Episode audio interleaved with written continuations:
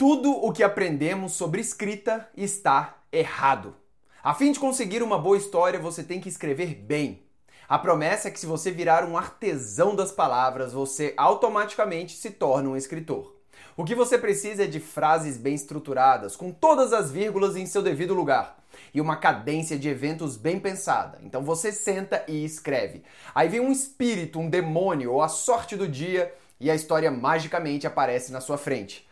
Nada mais errado do que isso. Queridos amigos, queridas amigas, bem-vindos ao canal Ler é Verbo, seu canal de escrita e leitura. Hoje vamos falar sobre escrever, mas não escrever de qualquer maneira, sim escrever com alma. Esse vídeo faz parte da nossa playlist Escrever é Humano, dessa série de vídeos chamado Alma. E o conjunto dessa obra nos levará ao nosso tão sonhado livro. Antes de continuarmos, quero pedir para você se inscrever aqui no canal para não perder nenhuma atualização e eu quero te convidar para, ao final desse vídeo, conhecer mais sobre o Projeto Alma no site lereverbo.com. Então vamos lá. Existem vários mitos sobre a escrita e vamos expurgar todos esses mitos hoje. Todas essas lendas giram em torno de um único aspecto: escrever bem. Mas o que significa escrever bem?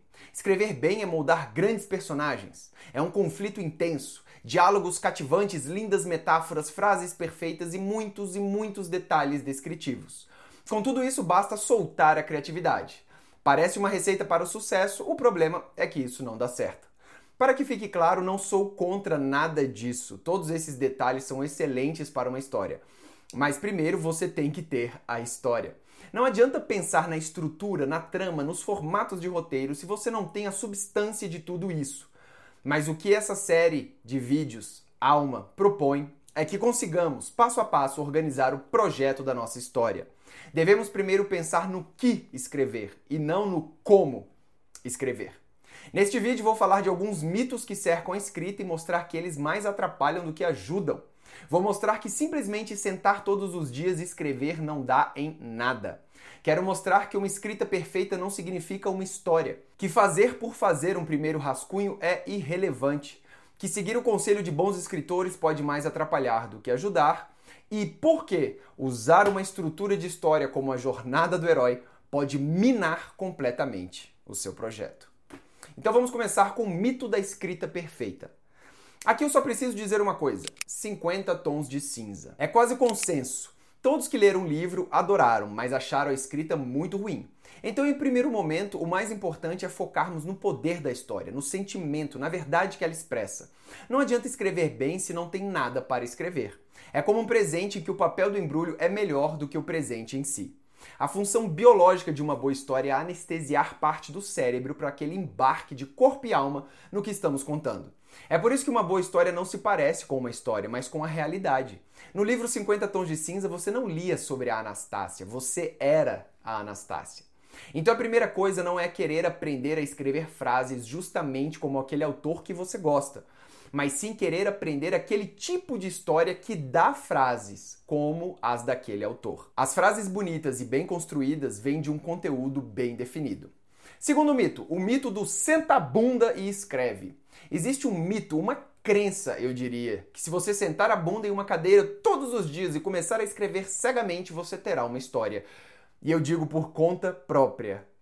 Isso não funciona, meu amigo. Vamos ser sinceros. No começo é muito legal. Libertador até. Você tá lá empolgado, as palavras fluindo para o papel e você pensando, nossa, eu poderia escrever para o resto da minha vida. E é muito legal pôr naquela página em branco todas as suas palavras, porque é muito agonizante você ver aquele deserto e agora você vê palavras e palavras povoando toda aquela terra árida. Nossa, não tem como dar errado, já deu certo. Até que lá pela página 32 ou pela 127 ou até mesmo pela página 3, tudo acaba. Acaba o gás, de repente, você está completamente perdido, não tem ideia o que deve acontecer a seguir. Pega o livro de alguém famoso, não eu, eu peguei o livro de alguém famoso, dá uma olhada no índice, vê que a estrutura dele é completamente diferente da sua, mas a dele deu certo. Então começa a mudar a sua história, pensar nos capítulos e personagens que ele colocou, começa a se perder, você começa a chorar, fica puto e pensa: eu sou uma merda de escritor, não nasci para isso, desisto. Calma. Não é que você seja uma merda de escritor. O lance é que você não aprendeu a desenvolver uma história. E esse é o problema do senta lá e escreve. Você acha que só consegue escrever uma história legal se você libertar completamente a sua criatividade. Mas o fato é que a criatividade precisa de contexto. Criatividade precisa estar presa a algo. Contexto é o que cria significado e define o que importa, o que não importa e o porquê. E quando a gente simplesmente senta e escreve, não temos passado. Em um romance, o passado, o que aconteceu antes, é o que dá o contexto. Então, ao invés de libertar a criatividade, temos que prendê-la a um passado que lhe dará significado. Outro mito, o mito do primeiro rascunho. Aqui entra um pouco o mito do senta lá e escreve, porque é óbvio que vamos ter um primeiro rascunho e é óbvio que esse primeiro rascunho vai ser ruim. Isso não tem dúvidas. Porém, ao invés de ter um rascunho aleatório, é melhor que se tenha um rascunho de uma primeira história. Que desde a primeira leitura sabemos que há algo ali. E saiba que aquele lance de não, se preocupa não que ninguém vai ler é mentira, porque você vai ler. E como saber a diferença entre um primeiro rascunho com história e um primeiro rascunho sem história? Se você ler e conseguir mexer as coisas de lugar, mudar um capítulo inteiro para cá, outro para lá, provavelmente você está com uma massa de história disforme na sua mão.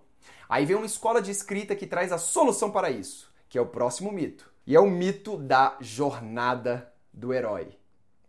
É pop, ficou famoso, o herói relutante, o mundo comum, o chamado aventura, o mago, o retorno, o cálice sagrado. Legal, mas nada disso funciona. Porque se você começar por aqui, você começa a desenvolver a parte errada da história, a parte de fora, não a parte de dentro. Estes livros aqui focam no o que e não no porquê. A trama da história, os eventos que acontecem devem forçar o protagonista a fazer uma difícil e específica mudança interna.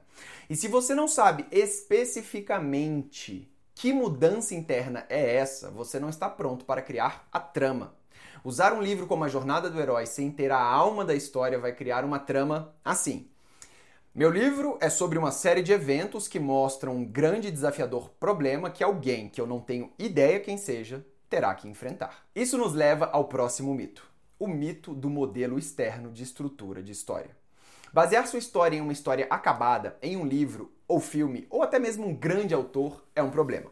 Porque primeiro estamos confundindo história com trama. Você não está baseando sua história na história de outra pessoa, mas sua história na trama de alguém. Todos esses modelos, livros, filmes são baseados em romances terminados. Você acha que quem escreveu esses livros realmente se preocupou em estudar e compilar todas as tramas nessa obra? E outra, muitas vezes grandes escritores não sabem ensinar, simplesmente não sabem passar o que sabem. Eles sabem fazer, mas não conseguem passar o conhecimento. Simplesmente porque não sabem que sabem. Vi a masterclass do James Patterson, inclusive tem vídeo aqui no canal, e ele fala várias coisas legais que simplesmente não ajudam em nada na hora de escrever. Ali é mais uma filosofia de vida, sua vontade, seu workflow, do que necessariamente um curso sobre escrita. Você pode escrever uma história passo a passo com esses livros aqui, mas tenha certeza que não vai ser tão legal quanto os próprios livros que eles mesmos analisam.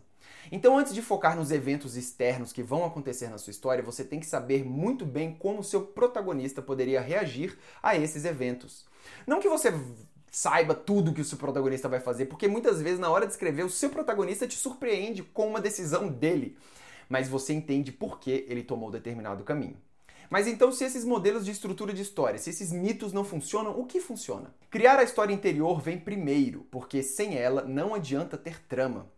História é sobre alguém que luta com um problema que ele não pode evitar e como ele muda no processo. Vamos repetir? História é sobre alguém que luta com um problema que ele não pode evitar e como ele muda no processo. Entender isso faz toda a diferença para começar a escrever. Agora me diz, como você vai escrever sobre a mudança de alguém sem saber o que essa pessoa era antes? Ele mudou de quê para quê? Não dá para escrever sobre um problema sem saber especificamente o que causou esse problema. A vida nos mostra isso. Quando um grande problema aparece, provavelmente é algo que vem se acumulando há um bom tempo, se não há anos. Então a história que você está contando não começa na página 1, mas sim muito tempo antes de chegar ali. O romance deve começar no meio da coisa. O escritor Horácio, em seu livro Ars Poética, já mostrou que é bem melhor começar no meio do que no começo da coisa. Ab ovo. No meio da coisa não quer dizer no centro da ação, na série de eventos sem sentidos. mas que há uma história prévia ao que está sendo escrito e as coisas que acontecem ao protagonista e como ele reage têm um porquê.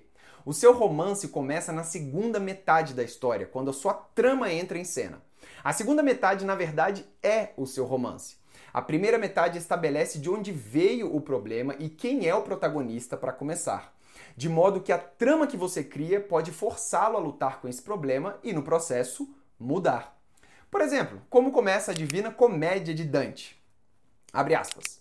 Da nossa vida, em meio da jornada, achei-me numa selva tenebrosa, tendo perdido a verdadeira estrada. Já está no meio da história. É por isso que o escrever com alma, a alma, foca na primeira parte do romance. Vamos aprender a escrever essa primeira metade nos próximos vídeos. Só depois de termos o projeto da nossa história podemos iniciar a trama do nosso romance. É isso, pessoal. Lembre-se de se inscrever aqui no canal para não perder os próximos vídeos e nenhuma atualização. E agora você pode acessar o site lereverbo.com para mais informações. Muito obrigado pela audiência, um grande abraço, boa sorte e até a próxima. Valeu!